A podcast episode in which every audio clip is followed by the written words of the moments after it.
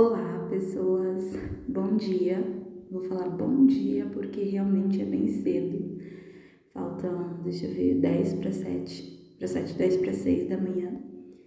E eu resolvi vir aqui rapidinho para compartilhar umas coisas que eu andei pensando. Na verdade, que eu dormi pensando e acordei pensando mais ainda nelas. E achei interessante compartilhar, né? Porque às vezes a gente quando a gente fala as coisas em voz alta, elas ressoam de uma maneira bacana, é, faz com que a gente possa dar sentido ou não para elas, ou sei lá, descartar. E às vezes tem outras pessoas que, bom, compartilham desse mesmo tipo de pensamento, tem pessoas que estão passando por algo, por esse processo no momento e, sei lá, gostaria de perceber perspectiva de outra pessoa em relação a esse assunto e tal, enfim. E às vezes também a gente só fala umas besteiras aleatórias, mas enfim, quem nunca, né? eu, como vocês perceberam, eu tô voltando aqui com um pouquinho mais de frequência. Acho que essa é a segunda vez essa semana, porque, enfim, a minha cabeça não para em nenhum momento. Eu tô sempre acelerada, acelerada, acelerada. E eu gosto de compartilhar as coisas às vezes. Eu fico muito feliz porque às vezes gera uma troca, né? Ainda que seja um espaço muito pequenininho, um espaço muito com cara de casa, de casa pequena, de casa simples, né? É, é confortável para mim vir aqui, é confortável para algumas pessoas virem aqui e me escutar. É, Antes de qualquer coisa, talvez o som, o áudio não fique tão bacana, porque eu descobri um espaço aqui que é uma sauna abandonada aqui no lugar onde eu trabalho e moro. E, e a isolação é muito boa, pareceu muito boa. Então eu pensei, é, talvez vocês vão gravar lá dentro, porque passa avião todo momento, pássaros gritando, é, cantando, tudo assim, sabe? E aí eu pensei, vou usar esse espaço. De repente fique, pode ser que fique bom, mas se não ficar tão bom também, eu procuro outro para gravar com uma certa tranquilidade. É, bom, como eu já falei, hoje é quinta-feira. Quase, não falei que é quinta-feira, só falei que é muito cedo, quase seis da manhã. E eu andei pensando algumas coisas é, em relação à autonomia, autonomia de pensamento, autonomia de ação, e que é uma coisa que é extremamente importante para mim e que eu andei ando valorizando muito nesses últimos tempos. E achei que seria interessante compartilhar. Então eu acordei, fiquei assim olhando para o teto, imaginando várias coisas, pensando várias coisas. falei, por que não gravar isso? Por que não falar sobre isso. Então, por esse motivo, eu vim aqui rapidinho falar e já já tem que ir preparar o café das crianças, porque elas têm que ir para a escola. É, bom, chega de enrolação e vamos lá.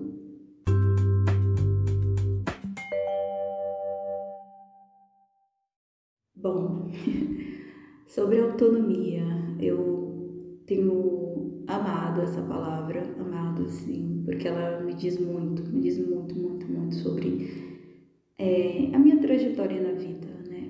E quanto foi difícil adquirir essa autonomia. E eu não tô falando nem autonomia financeira, porque estou lutando para que isso aconteça, autonomia no sentido de independência, estabilização, isso aí, não, estabilidade, isso ainda não tá assim, num campo de de possibilidade tão próximo, estou lutando para que, para que esteja. Eu estou falando de autonomia de pensamento, autonomia de ação, de saber que eu estou agindo de determinada maneira porque eu quero agir de determinada maneira, porque eu sei que é importante para mim que as coisas sejam assim, que eu haja dessa maneira. E eu acho que isso tem sido uma descoberta muito, muito bacana e muito reveladora eu acho que. Tô falando eu acho, eu acho. Eu sou assim mesmo. É, autoconhecimento, a gente fala o tempo inteiro de autoconhecimento, né? Nesses últimos tempos, a gente fala de amor próprio, a gente fala de tantas coisas. E mas às vezes a gente não conhece é, os sentidos das ações que a gente tem. A gente não sabe de onde vem, a gente não sabe por que a gente está agindo de determinada forma. E eu acredito que isso é muito normal, normalizado, porque se a gente olhar bem, é, desde o princípio, desde que a gente nasce, a gente é bombardeado de preconcepções de outras pessoas, a gente é bombardeado de preconceitos de outras pessoas, de valores de outras pessoas. E considerando que em alguns lares, em algumas casas disfuncionais, muitas pessoas são é, forçadas, são conduzidas a reproduzirem comportamento dos pais, adotarem valores dos pais, enfim, dos cuidadores responsáveis.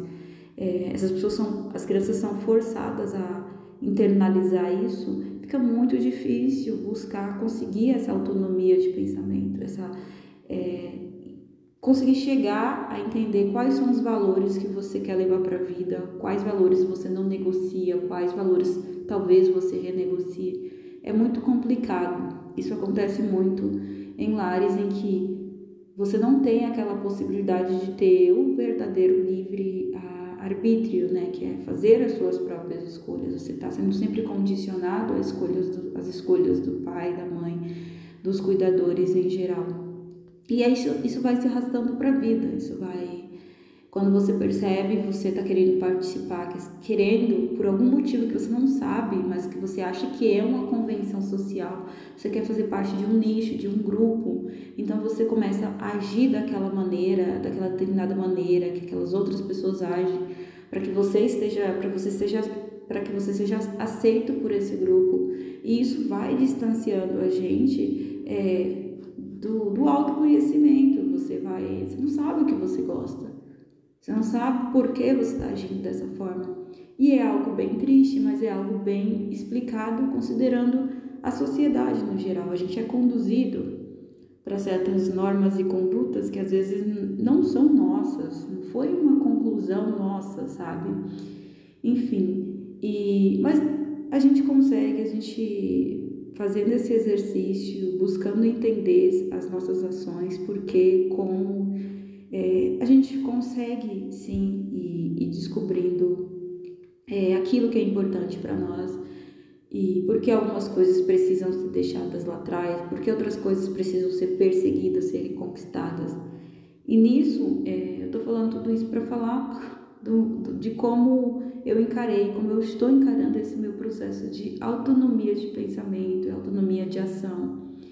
Porque eu sinto que quanto mais eu descubro, quanto mais eu assimilo aquelas coisas que fazem sentido para mim, mais eu me afasto de pessoas, mais eu me afasto de, de rótulos, mais eu me afasto de tudo aquilo que me que me delimita, que me define, porque eu sinto que eu não estou dentro desses rótulos, eu não estou dentro dessas definições e eu preciso sim saber é, o porquê do, das coisas.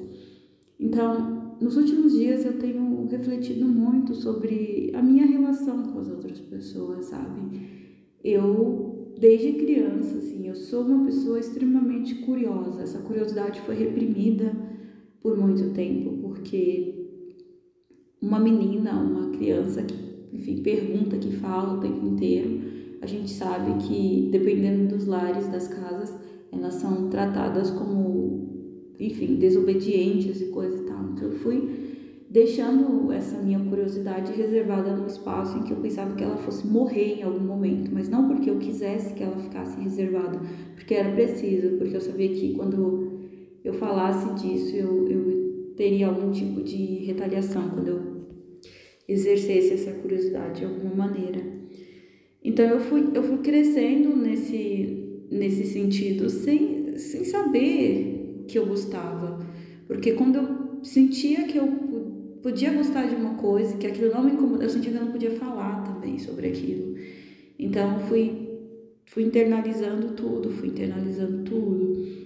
Eu sempre tive, sempre não, mas eu depois de uma idade, na adolescência, eu comecei a questionar muito a questão da igreja. Eu não, eu não sentia que eu queria ser batizada, eu não queria ser batizada na igreja católica, eu não sabia explicar o desconforto é, que eu sentia é, mas eu ia, eu fazia catequese, mesmo sabendo que eu não ia fazer primeira comunhão, não ia fazer crisma, nada, porque exigia que eu fosse batizada. Na época, meus padrinhos moravam em São Paulo e moravam em Minas, e eu internamente gostava muito dessa, dessa distância, porque isso, isso me fazia pensar que eles não iam aparecer de um momento a outro e me, me batizar, eles estavam longe, eles não. Enfim, isso mostra como eu não tinha autonomia, como eu não podia, eu era uma criança, criança não, eu era uma adolescente já, que estava, enfim, suscetível às opiniões de adultos que diziam quando não podia, poderia ser batizada. Então eu sempre gostei muito deles estarem longe. É, gostaria de ter contato com eles, com meu padrinho, que era é, irmão da minha mãe e faleceu há alguns anos atrás. Só que eu não queria ser batizada, ele estar perto. Sempre que ele estava perto, surgia a conversa de batismo e eu não me sentia confortável e não sabia como, não sabia e não podia falar disso. Imagina um lar totalmente católico, todo mundo batizado, eu sou a única, era a única, ainda sou a única que não sou batizada. Imagina falar sobre isso. Então eu sentia um desconforto, mas eu não sabia que isso me levaria a outros caminhos no passado tempo eu fui fazendo as minhas próprias conclusões, eu fui fazendo, não, eu cheguei a uma conclusão muito, vamos dizer, radical sobre o assunto, muito radical. É, saí da igreja, lá na catequese era a condenação, era condenação, eu não era batizada, então Parecia que se eu não me batizasse, eu me tornaria o pior ser humano da terra. Eu não poderia fazer nada de bom na vida, porque Deus não me reconheceria, porque eu não era batizada. Então eu ficava agoniada, eu sentia uma culpabilização muito grande dentro da igreja. Mas depois eu não fui mais para a igreja, porque aos 14 anos eu mudei para São Paulo, fiquei longe é, e não fui mais para a igreja.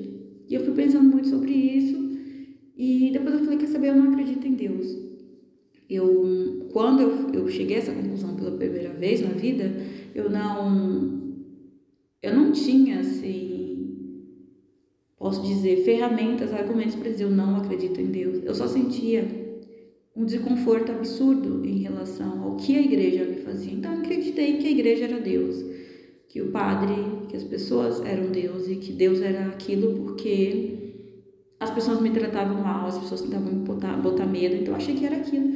E decidi que eu não acreditaria mais em Deus. E desde então eu nunca mais é, me aproximei. Entendi que eu era ateia e internalizei isso para a vida. Eu fui passando tempo e hoje eu, eu afirmo que sim, eu fui concluindo isso a partir da que eu fui observando. Mas hoje eu olho para minha vida e, e penso, caramba, eu me dou possibilidade, eu me permito pensar: e se existe Deus? Como que Deus seria?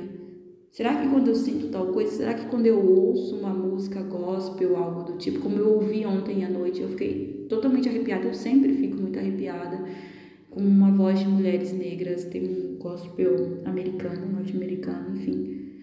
É, eu sempre arrepiada, eu sempre fico tocada quando essas mulheres falam, quando elas falam de Deus. Será que, será que no fundo tem alguma coisa que me faz? Será que meu, é, que, meu, que o meu ateísmo não é tão forte assim? Será que eu posso acreditar? Será que eu acredito? Isso para mim é uma das coisas mais libertadoras da vida e eu tô sentindo isso agora aos 29 anos. Porque eu sei que eu estou dando espaço eu estou me permitindo confrontar, eu estou tendo a autonomia de dizer: eu não preciso, se eu definir, me definir tanto tempo até agora como ateia, e eu parti disso de uma decisão em que eu estava desgostosa com a igreja e tal, mas que no meio do caminho eu fui achando argumentos para legitimar, legitimar isso, e hoje eu estou sentindo que talvez eu possa seguir um caminho diferente, ou não.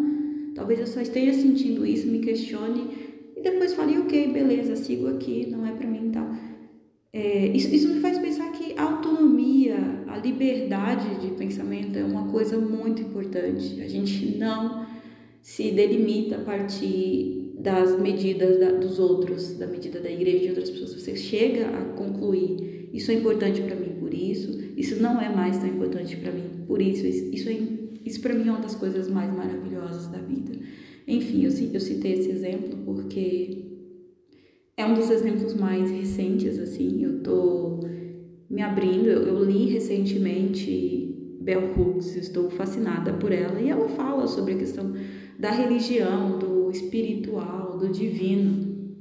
Bell fala de uma forma que me convida, é, me convida de uma maneira muito forte a querer dar um, um passo em direção a esse Deus que ela fala e pensar: caramba, essa mulher está impactada, ela está totalmente. É, ela está me impactando de uma forma em que eu, eu sinto que eu não coloco em risco o meu ateísmo. Tem muito disso, né? as pessoas ingessam na gente certos rótulos. Eu disse que eu sou ateia, cinco anos depois eu digo, quer saber? Não, porque eu cheguei a essa conclusão, não sou mais.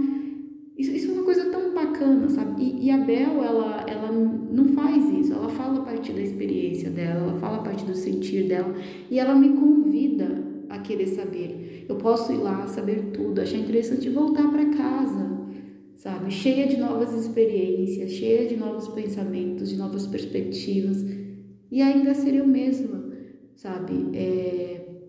Isso não é, de nenhuma forma, perder a autonomia de pensamento. Isso é respeitar, isso é fazer, o, é fazer a sua reflexão, enfim, colocar os seus argumentos, o que você pensa, mas estar disposto a entender que talvez para o outro não sirva, mas o outro vai receber isso de uma maneira respeitosa, tão respeitosa quanto como você falou, quando você falou, sabe? Então, enfim, tem sido um processo de autodescoberta muito, muito grande e eu acho que saber o porquê da gente agir de certas formas. Isso é algo que ninguém, absolutamente ninguém, nenhum psicólogo, nenhum psicanalista, nenhum, ninguém, nenhum, nada vai te dar. Isso é um caminho muito, muito próprio. Eu, outro exemplo, eu estou pensando, descobrindo novas formas de, de me relacionar com as pessoas.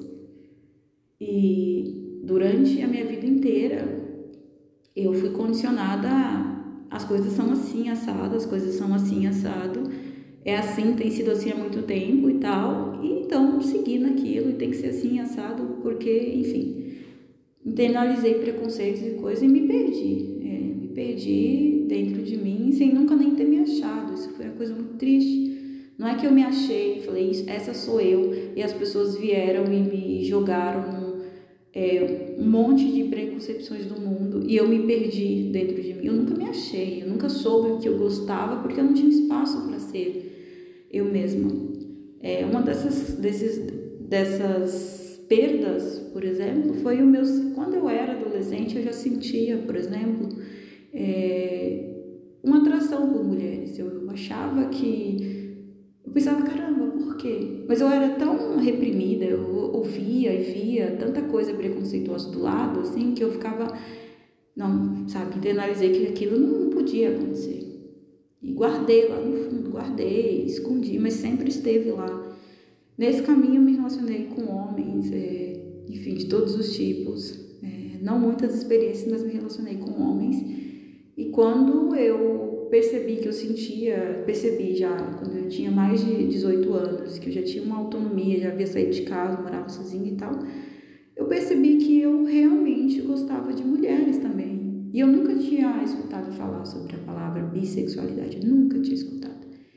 É, e eu comecei a pensar, eu não preciso necessariamente abrir mão de uma coisa por conta da outra, e se eu fizer isso, eu, eu sinto que eu vou estar perdendo uma parte de mim, tá perdendo parte de mim.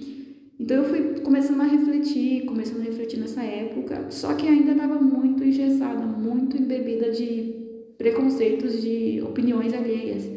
Então eu cheguei nessa época a conhecer é, umas pessoas incríveis, meninas incríveis, mas eu tinha medo, então eu tinha medo da retaliação da família, eu tinha medo de tudo e nunca tive uma relação é, aberta, assumida com mulher e, e hoje eu sei que essa é uma coisa que para mim eu é uma experiência que eu quero ter. Uma não, eu quero ter várias experiências, eu quero viver muito isso.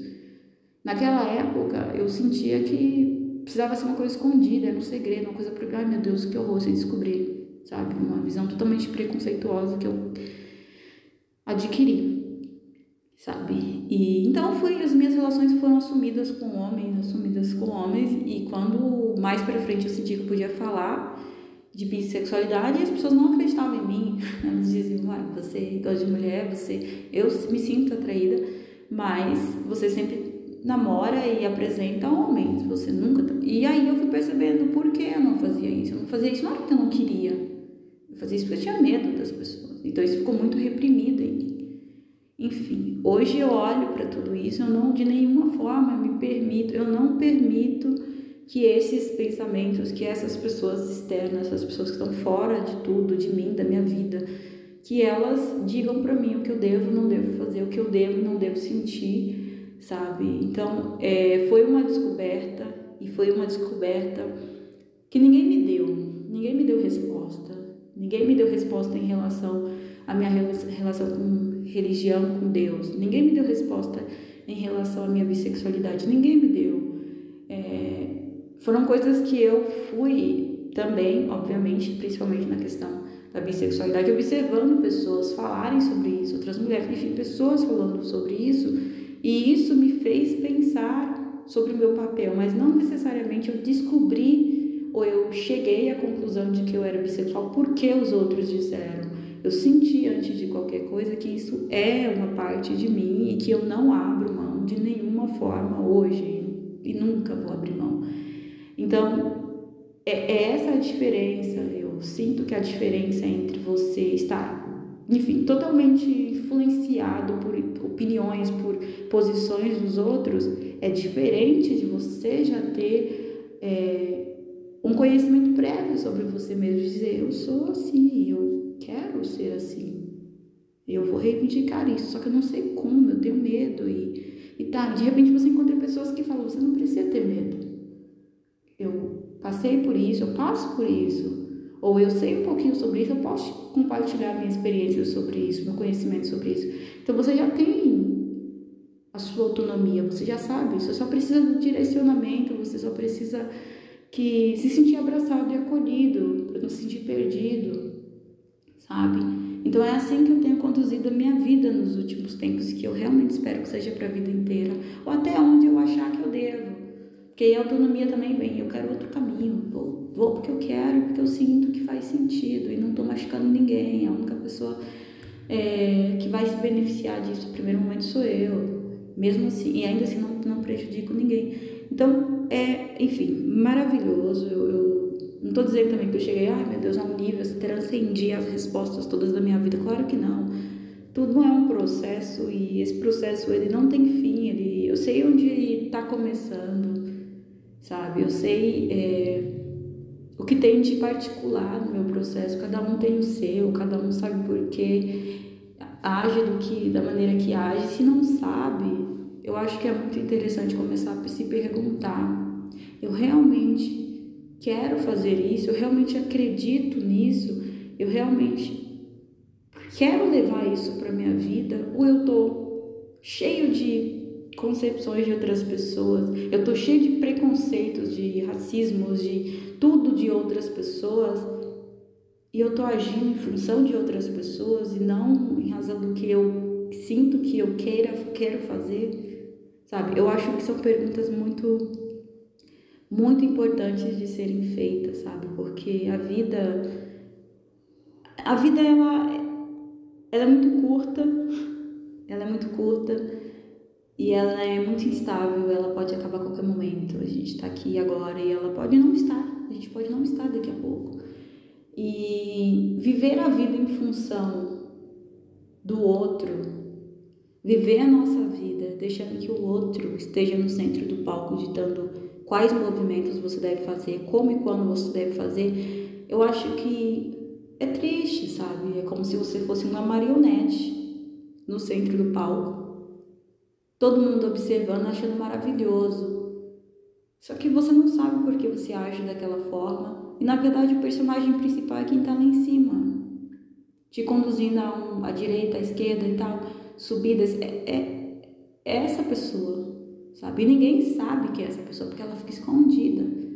Então eu acho que é muito importante a gente olhar para a gente mesmo, para as nossas ações e pensar e ter essa essa essa noção, né, de eu não sou uma marionete, e se eu me sinto como uma marionete às vezes, eu me sinto conduzido pelo pensamento de tal pessoa, pelo preconceito do meu pai. Meu pai é a pessoa que me conduziu, meu pai é a pessoa que está lá em cima controlando os meus passos, não sou eu, sabe? É minha mãe, é, enfim.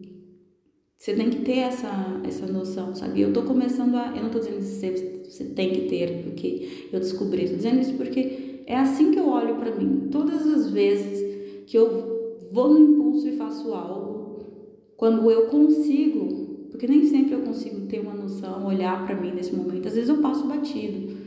Mas quando eu consigo, eu olho e falo: caramba, isso não sou eu.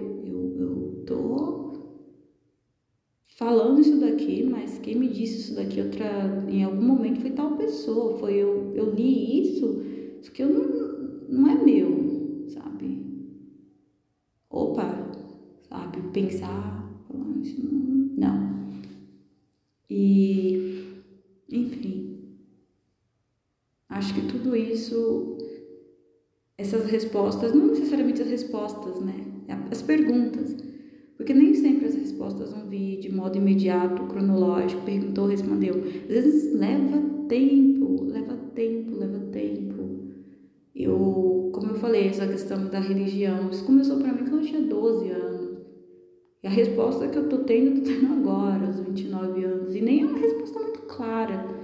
Porque eu sinto, eu sinto eu sei que eu sinto, eu sei que esse sentir não é um sentir banal. Eu acho que esse sentir está cheio de, de uma retrospectiva da vida inteira, mas eu não tenho uma resposta clara. Então não significa que porque você perguntou, se perguntou hoje, você vai chegar a essa conclusão amanhã e depois amanhã você vai se afastar disso. Não, é doloroso também. É um processo que não é tão simples. Quando você e isso eu acho que todas as pessoas que já passaram, que estão passando por esse processo de olhar para dentro de si mesmo, é, talvez concordem que quando você inicia esse processo de se perceber, de se distanciar, de se aproximar, você se torna aos olhos de algumas pessoas uma pessoa insuportável, uma pessoa chata, uma pessoa antissocial, uma pessoa, sabe, uma pessoa que ah, já não é tão mais bacana, sabe?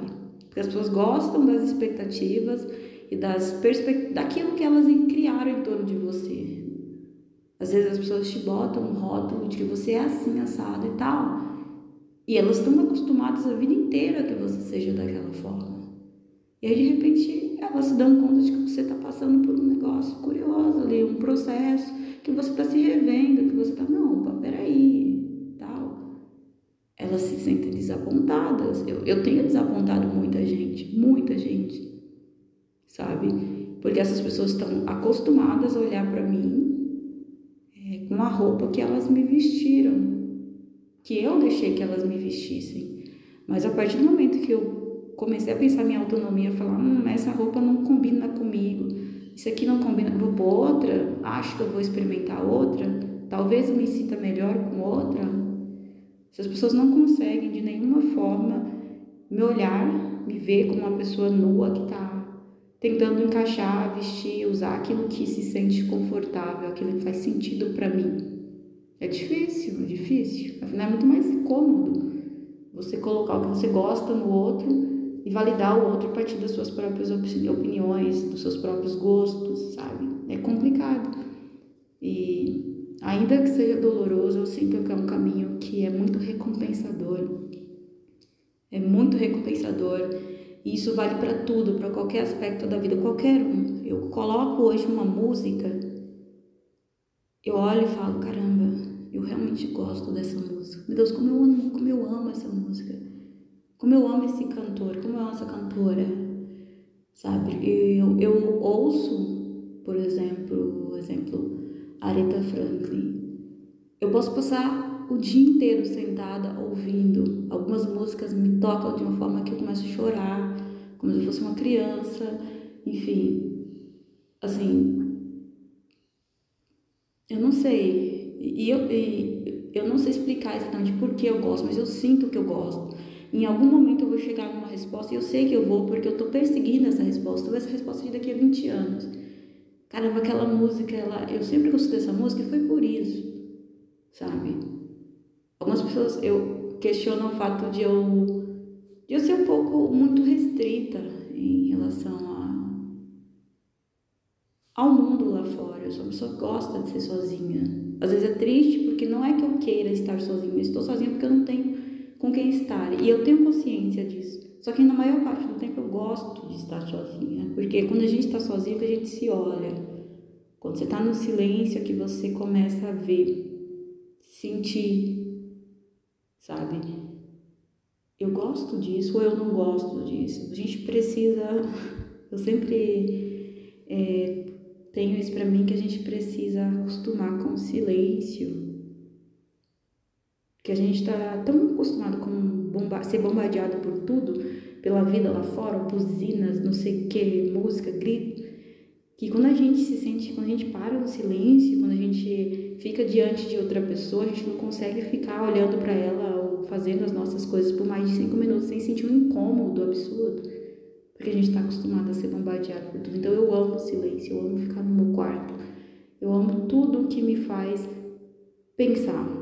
Eu amo sentar e ficar fazendo uma, uma pecinha de crochê, que eu nem sei o que é aquilo que eu tô fazendo, mas eu amo porque eu sei que naqueles dois, duas horas que eu vou ficar ali ouvindo a minha música, talvez eu pense, caramba, nossa, cara, eu realmente amo o Chico Buarque. Eu gosto desse cara, eu gosto dessa música aqui, porque essa música faz muito, muito, muito sentido para mim. Aquela música em particular até o fim, que eu não sei se é dele exatamente, mas eu gosto muito da voz dele. E eu começo a pensar, realmente, faz sentido. E isso para mim é autonomia. Ninguém tá dizendo que eu tenho aquela música é para mim. Eu concluí, essa música faz sentido porque considerando a minha vida, considerando o meu caminho, desde o início, a minha estrada, considerando meu, meu lugar enquanto mulher negra, mulheres negras no Brasil, Desde o início parece que a minha estrada estava determinada, ela estava traçada. E mesmo que ela esteja torta, mesmo que seja difícil subir e descer alguns morros e barrancos, eu vou realmente até o fim, eu vou até o fim, porque isso aqui é sobre mim. Isso é sobre mim. E tem muita coisa bonita no caminho. Tem muitos encontros bonitos no caminho tem muitas paisagens, tem muitas pessoas que aparecem e fazem meu caminho ser tão mais confortável. Tem aquelas pessoas que no meio do caminho aí que eu tô cansada, que eu tô há muito tempo indo e vindo e errando o caminho, indo e vindo e errando o caminho, muitas vezes exausta, porque eu tenho que estar tá correndo dez vezes mais rápido para chegar no mesmo lugar que a pessoa que começou agora sabe? Encontrar pessoas no caminho que estão estendidas, sei lá, com um copo de água na mão, dizendo: Eu sei que tá cansado, senta aqui, descansa, vamos conversar e depois você continua. Então, assim, quando eu paro e olho para essa música, eu paro e olho para as coisas que eu gosto, eu atribuo sentido. E esse sentido é meu, sabe? Talvez outra pessoa ouça e fale: Putz, faz sentido nenhum isso daqui. Mas é a questão dela, sabe? É ela, não sou eu e eu não posso ter, não ter nenhuma responsabilidade ou impacto sobre o sobre outro de, dessa forma. Isso para mim é autonomia. Saber o porquê das coisas, mas saber o porquê para mim, para o modo como eu conduzo a minha vida, não para os outros. Autonomia não é para os outros, não se pode oferecer, não se pode colocar na cabeça de ninguém que ela precisa ter autonomia. Você fala, eu tenho, essa é a minha experiência, algumas pessoas têm, e ela é boa por isso. Eu sinto que ter autonomia é bom por isso. E a pessoa precisa ter autonomia de dar sentido para o que você está falando e seguir e pensar, vou começar a pensar no meu processo, ou também ter autonomia de falar, para, você está falando merda, cai fora, sabe? Enfim, eu andei pensando muito em tudo isso e eu já tô aqui há algum tempo, agora eu tenho que ir embora. Mas enfim, gente, eu queria compartilhar isso com vocês porque isso está na minha cabeça desde ontem e hoje eu acordei pensando e, e como sempre eu adoro pensar e adoro ficar conversando aleatoriamente enquanto eu faço minhas tarefas do dia. Antes de começar hoje, eu decidi vir aqui e compartilhar com vocês. Bom, me digam se faz sentido. Eu vou deixar aqui aquela questão, aquela parte de perguntas ou de comentários mesmo sobre o episódio. Daí vocês que estão ouvindo é, podem comentar se vocês quiserem, enfim, qualquer coisa. É, muito obrigada por terem escutado até aqui. Ficou muito longo esse episódio, mas enfim, eu sou uma pessoa que leva tempo para concluir processos, às vezes 20, 30 anos. Consegui concluir de certa forma bem sintetizada em menos de 40 minutos. Então já é um começo. Enfim, obrigada por terem escutado, escutado até aqui. Um beijo grande e até a qualquer momento, realmente. Beijo!